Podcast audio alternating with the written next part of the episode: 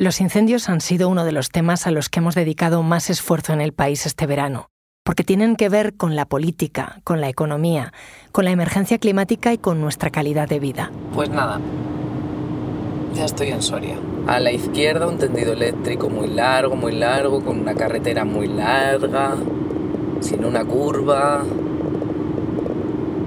También campos de girasoles. Uno, dos, tres, cuatro, cinco.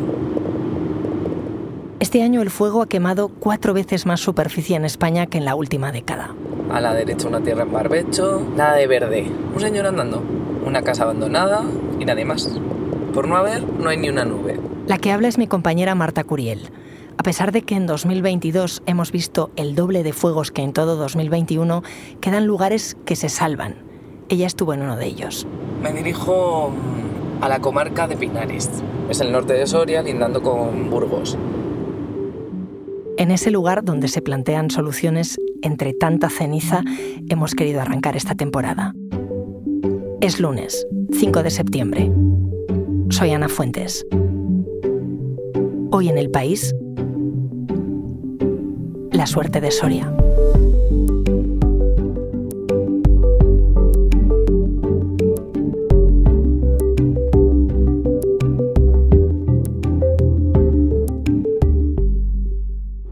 Cartel, Parque Natural de la Laguna Negra y Circos Glaciares de Urbión, 38 kilómetros.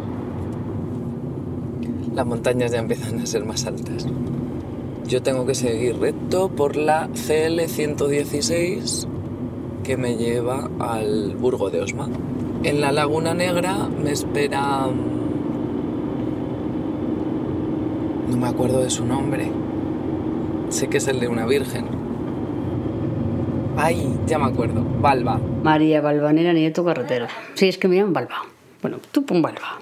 Balba es de Vinuesa, un pueblo con poco más de 800 habitantes. Vive allí como lo hicieron sus padres y antes sus abuelos. Además de conocer la zona por tradición, también la conoce por trabajo. Lleva en el puesto de información del Parque Natural de la Laguna Negra más de dos décadas. Allí me recibió. Hola, buenos días. Hola, buenas. A ver, son cuatro euros del aparcamiento. Balba también sabe de madera. Me cuenta que se ha dedicado a su venta como toda su familia, como muchos de los habitantes de la comarca de Pinares, una región natural entre las provincias de Soria y Burgos. Primero hablé con Balba de árboles. Este se llama álvar y está también eh, las hayas y roble. Pues es alto, tendrá aproximadamente unos 25-30 metros, en el paraje de la Laguna Negra. ¿eh? Y desde la mitad hacia arriba es todo ramaje, ya lo ves, es verde y es de color más claro y la de abajo pues es más oscura porque se va cayendo la corteza. Y luego le pedí que me hablara de su familia. Mis padres y mis abuelos se de, de Vinuesa. Yo me casé con uno de otro pueblo y luego mis hijos viven aquí con sus parejas y esto y tengo nietos. ¿Cuántos hijos tienes? Cuatro. Mi familia se ha dedicado siempre a trabajos forestales, ganadería y, y monte y forestal. Vine hasta aquí porque pensé que quizá, entendiendo la relación que tienen los habitantes de la zona con el monte, podría empezar a comprender por qué en esta zona no hay tantos fuegos. ¿Qué es el monte para vosotros? Pues todo, pues porque es que vivimos de él. Ellos vivían y viven del monte. Muchos de sus vecinos también. En la zona hay hasta 34 aserraderos. La madera del pino de Soria y de Burgos está especialmente valorada. Tiene, digamos, su propia denominación de origen. En Castilla y León, concretamente, la industria de la madera aporta 8 millones de euros al año. Y qué mejor que el monte dé dinero para que se cuide. Balba también me contó que allí el monte es de todos, y no era una forma de hablar. Los montes son públicos, y lo que se saca del monte se reparte entre los vecinos. Y lo que se saca del monte, claro, es madera. Así que los ayuntamientos talan los bosques, venden la madera y lo reparten de forma comunal. A ese pago, que suele hacerse en torno a las fiestas del pueblo, le llaman la suerte de pinos. Y todo empezó en el siglo XVI. Sí, la suerte de pinos es una herencia que nos han dejado nuestros antepasados. Antes se talaban los pinos y se repartían los troncos entre los vecinos. Cada familia hacía lo que quería con esa madera, venderla al aserradero o usarla. Ahora se reparte directamente el dinero. Me explica los requisitos para percibir ese reparto en su pueblo. A ver, si un matrimonio ha venido de afuera a vivir a Vinuesa, se queda a vivir toda la vida y tienen hijos nacidos en Vinuesa, esos luego aprecian una suerte pinos. En mi caso, mis abuelos eran de Vinuesa y, y ellos, bueno, pues ya luego mi madre la recibió, ¿no? Mi madre y mi padre, claro. Y ya de allí a nosotros. Y yo tengo unos chicos, hijos casados, pues luego pues han cogido lo mismo. En su caso, ese pago lo ha heredado ella, pero lo percibe por su marido. Es el hombre, él es el cabeza has puesto una sonrisilla así cuando me decías lo del cabeza. Me entiendo que es por. El, hombre, el hombre, por el hombre. Eh, ¿Habéis pensado alguna vez reclamar eso? No, eso no lo, no lo hemos pensado. Pero sí han pensado la gente joven, por ejemplo, los separados o gente joven ya mayor, que se podría hacer una reclamación o que cambien un poco los estatutos. ¿Sabes? Porque, claro, por ejemplo, mi hermano, digo, te pongo el caso de este separado, que se ha separado y él no tiene derecho, bueno, sí tendrá derecho en su día cuando se muera mi madre, pero ahora nada. El reparto no es algo que ahora mismo retenga a la gente en esta zona, una de las más despobladas de España. Pero antes, las cosas eran diferentes. En algunos pueblos, en un par de años, te podías comprar una casa.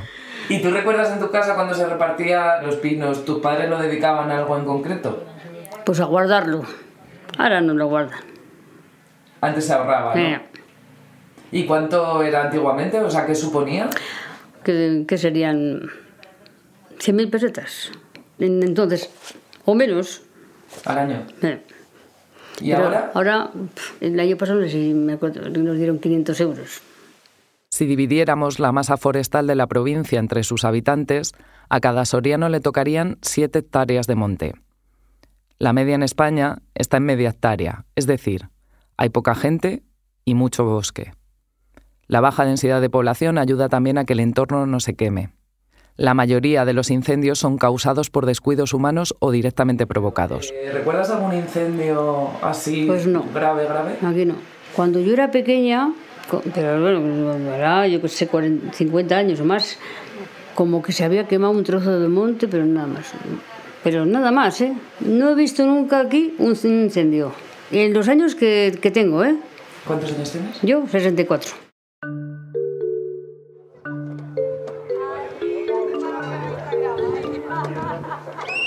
Además, hablando con Balba, entendí que en esta zona de Soria hay pocos incendios porque al ser una industria, los bosques están vigilados.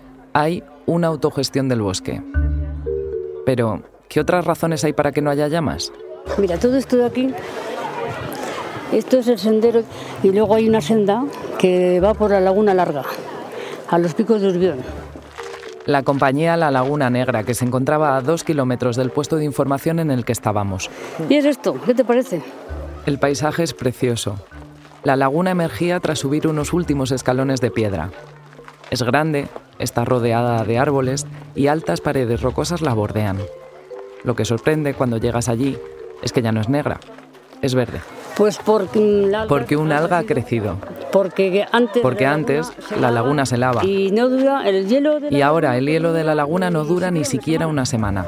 Entonces, pues Entonces ha, crecido. Verde, verde. Hay que ponerle verde ahora. Balba habla de inviernos hasta el momento en los que las temperaturas son frías. También de noches de verano en las que te puedes poner una chaqueta, al menos hasta este año en el que, según dice, ha pasado calor como nunca. La temperatura es otro de los factores que explican que haya menos incendios, o por lo menos que los que hay no sean más virulentos. Al acabar de cruzar la pasarela de madera que rodea la laguna encontré otro motivo al ver una vaca. También está prohibido el baño. Mira, De pronto, Balba se quitó su chaleco amarillo reflectante y me dijo que tenía que hacer una cosa. Balba tenía que controlar el ganado para evitar que los visitantes se acercaran a él. Es que ¿sabes qué pasa? Que al amarillo, pues que vienen, ¿sabes? Las vacas no las toquéis. Porque pegan.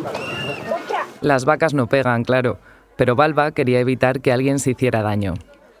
Resultó que al ser un monte público, los vecinos no solo pueden repartirse sus pinos, sino que también pueden organizarse entre ellos para pastorear a sus vacas por donde quieran y esas eran las de Balba. aunque esta vez se habían bajado más de lo habitual. Aunque esta sea una provincia forestal, Soria conserva un mosaico variado entre la agricultura, el monte y la ganadería. En otras provincias esta combinación de actividades se ha perdido, entre otras cosas por el abandono del medio rural. Los pueblos se vacían, la agricultura y la ganadería desaparecen, y el monte se asalvaja. Crece invadiendo con matorrales las antiguas tierras agrícolas. Cuando el fuego llega no encuentra barreras a su paso, avanza sin control porque todo es combustible para las llamas. Otra razón para que Soria no se queme es que aquí todavía se mantiene ese mosaico. No se quema Soria pues porque es el principal fruto de, estos pueblos. Es que si esto se quemara, estos pueblos van todos a, a la deriva. Luis Miguel es compañero de Balba. Se encarga del mantenimiento del parque natural. También hablé con Yolanda, que lleva ocho años trabajando en el punto de información. Coincidían en la respuesta, la autogestión del monte. Pero de un tiempo para acá hay señales de alerta en cuanto a este modelo. Estos pueblos desaparecen todos ¿eh? con el tiempo. Antes iban 100 personas al monte y limpiaban el monte todo el invierno. Es que ahora no se limpia nada. Es que no se limpia nada. Así que el día que haya un fuego, ¿cómo va a terminar esto? Pues a lo mejor también es debido a que hay pocos agentes medioambientales en la zona. Cuando nosotros éramos jóvenes había muchísimos agentes medioambientales y, había menos afluencia de gente. A ver, hay gente que sí se queja de eso, de las limpias y de no sé qué. Esas cosas, mm, para hablar con eh, de, estas, de estos temas es mejor hablar eso con un agente medioambiental. Y eso hice. Hola Javi, ¿qué tal? Bien, bien. Javier Martínez García es uno de los dos agentes medioambientales fijos en la zona. También es el presidente de la Asociación de Guardas Forestales. ¿Qué, plan tienes? Estoy delante de un pino muy grande en la plaza del pueblo. Yo te recojo en Vinosa y, te voy llevando de un sitio a otro, te explico un poco cómo va la película esta que tenemos montada. Javier está de guardia estos días. Le acompaño en su ruta diaria y deshacemos el camino que me ha llevado hasta la Laguna Negra. Ahora mismo lo que estamos observando son, mm, desde que has entrado Hola, buenas tardes. Para mi nuestra vamos bien por aquí, ¿verdad? Vas perfectamente. Muchas gracias. Venga, hasta luego. Quiero que me explique por qué estos montes son tan especiales. Pues entonces, estos montes, entonces, desde que, desde que has entrado, que has empezado a ver un mar de pinos, cuando entras, bueno, antes de llegar incluso a Soria capital, ¿no? Vas a ver todo un mar de pinos, que es toda la tierra de pinares que llevamos en Soria y Burgos, pero también otras zonas que no son lo que se suele llamar estrictamente pinares, ¿no? Pues todos estos montes son, en cierta manera, de los vecinos. Ya en marcha, lo primero que vemos es un cartel que indica que el nivel de riesgo de incendio en estas fechas es extremo. Javier lleva su uniforme verde, pero su equipo de protección está preparado en la parte de atrás del coche. Bueno, a estas alturas debería estar seco, pero no tanto. Ni este río nunca lo he visto seco. ¿En serio? Nunca. Además de estar pendiente de los posibles incendios o de vigilar la caza y la pesca, los guardas forestales en esta zona tienen una misión curiosa. Velar porque la tala de pinos se haga de manera correcta. Resulta paradójico que el hecho de talar pinos ayude al monte. Mira, por ejemplo, vamos a parar aquí un momento. Vamos a ver estos pinos que puedes ver ahora. Son pinos. ¿Quieres salir o lo hacemos desde el coche? Así que le pido a Javier que me lo enseñe sobre el terreno. No, no salimos. Aquí estamos. Ahora, pues ahora lo que estamos viendo es un pinar bastante denso, eh, no tardaremos mucho en venir a, quitar los, los, que están más fastidiados ¿no? y dejar que tengan más rigor. Y lo que vemos es, pues en cierta manera, si, si, si ahora mismo nos tuviéramos una vista infinita, pues no, no veríamos más que, más, que troncos. ¿no? Por algunas zonas se nota más, eh, pero troncos, troncos y troncos. Este tronco, estos, estos árboles tienen la corteza, mm, la parte de abajo, como más quebradiza. Mira, voy a, voy a arrancar una es quebradiza, como, como si fueran escamas superpuestas unas a otras. Y luego la parte de arriba, que es muy curioso porque la gente que no conoce este pino, pues te dice, ¿qué le pasa a estos pinares que están como color salmón por arriba? Que piensan que tienen una enfermedad. Esta especie es así. Igual que nosotros no somos morenos, nosotros rubios, estos pelirrojos. Javier me cuenta cómo funciona la tala. Entonces, eh, ¿cómo, se hace, ¿cómo se decide esto? Básicamente hay un proyecto de ordenación que divide el bosque en parcelas. O sea, como las manzanas dentro de un barrio. Los ingenieros vienen e indican cuántos pinos van a cortar. Y, dice, pues aquí se van a, debería de salir eh, 2.000 pinos con total de 1.200 metros cúbicos. Mira, aquí por ejemplo, ¿qué ocurre? Pues que los pinos entre ellos empiezan a tener problemas por acceso al principal recurso que falta aquí, que es la luz. Si, si siguiera habiendo esta densidad de pinos y siguen creciendo y siguen creciendo, ¿eso qué les hace? Pues que les hace muy quebradizos. Si viene un temporal, que cada vez vienen temporales más fuertes, pues puede preparar de aquí, pues te puede romper, como ha pasado hace unos años en la zona que llevo yo, pues más de 100.000 pinos, y no es una exageración. Luego además también, como les empieza a faltar como recursos, les empieza a faltar alimento en cierta manera, porque es verdad, por ahí le viene la energía, pues empiezan a, tener menos, menos vigor y son más sensibles a enfermedades, de hongos, ataque de, de insectos. Entonces al final no está sano, no está sano claro, es que entonces la tala, digamos que es una receta de salud para el pinar. Sí, sí que lo es. ¿Qué tiene que ver esto con los eh, incendios? tiene varias cosas importantes eh, para que se conserve la masa, eh, el pinar. Hablo de incendios y hablo de más cosas. ¿no? Pues vas a ver que los pinares están bastante limpios de, de restos de corta. Y esto es pues porque es una actividad económica que genera un, dinero y que, eh, aparte de vender la madera, pues tienes como condición obligatoria eh, deshacerte de los, retirar los, los restos de la corta. ¿no? El hecho de que los pinares sigan creciendo hacia arriba, vean alejando la copa del suelo, es bueno para los incendios. Aquí sería una zona de oportunidad para parar un incendio, justo donde estamos, aunque estamos dentro de un pinar, pero vemos que no hay casi combustible, dependiendo de cómo viniera, claro, todo hay que decirlo. Pues aquí podríamos intentar pararlo. Y sin embargo, si estuviera todo lleno de restos de, la corta o estuviera lleno de matorral, sería una zona de muerte. Mira un pino. Este están haciendo. El de agente medioambiental es un trabajo duro. La temporalidad es alta y los sueldos bajos. Aquí, los más bajos de España junto a los de Extremadura. Para cubrir una zona de 4.000 hectáreas, solo hay cinco efectivos. Oye, eh, ¿cuánto me has dicho que llevas tú aquí? 16 años y medio. ¿Qué estudiaste tú? Estudié biología.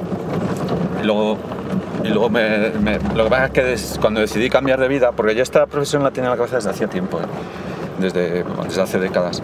Y luego ya pues me saqué un módulo formativo de estos, el módulo superior, para, para poderme presentar a la posición y saqué la posición y aquí me tienes. Es mi segunda vida. Esa es mi casa, la de la parra de uva. ¿Esta es tu casa? Es pequeña, son 30 metros cuadrados, pero yo no necesito más. Pues tú sí que vives rodeado de pinar. Eh, mira, justo el pinar que vamos a ver se cortó justo el año pasado. Estaban ya empezando a morir bastantes por la edad y, bueno, pues tuvieron un aprovechamiento de madera pues bastante bueno. Habrá, en algún sitio estarán ahora haciendo un tejado, un mueble o algo así. Me dio mucha pena. ¿eh? Entiendes cómo va la vida, pero ya que te alegres dices...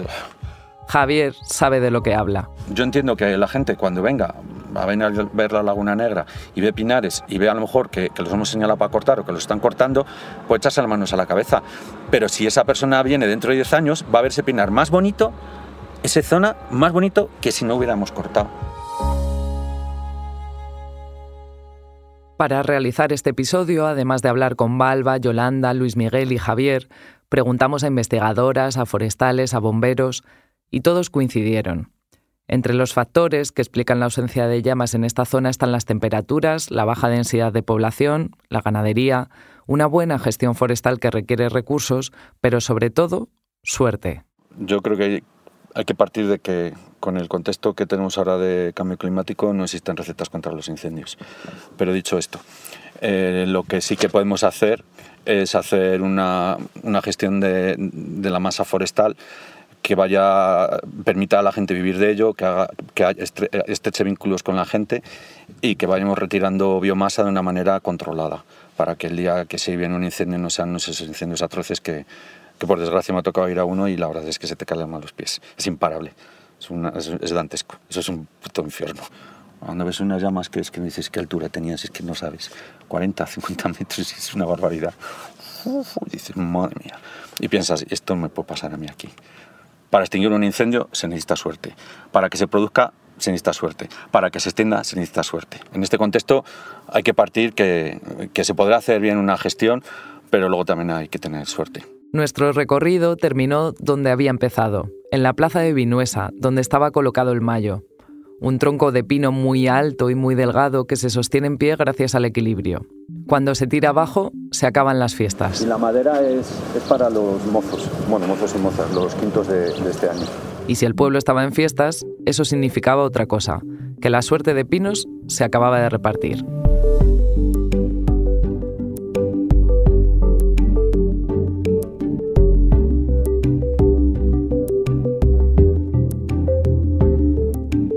Este episodio lo ha grabado y realizado Marta Curiel. El diseño de sonido es de Nicolás Chabertidis.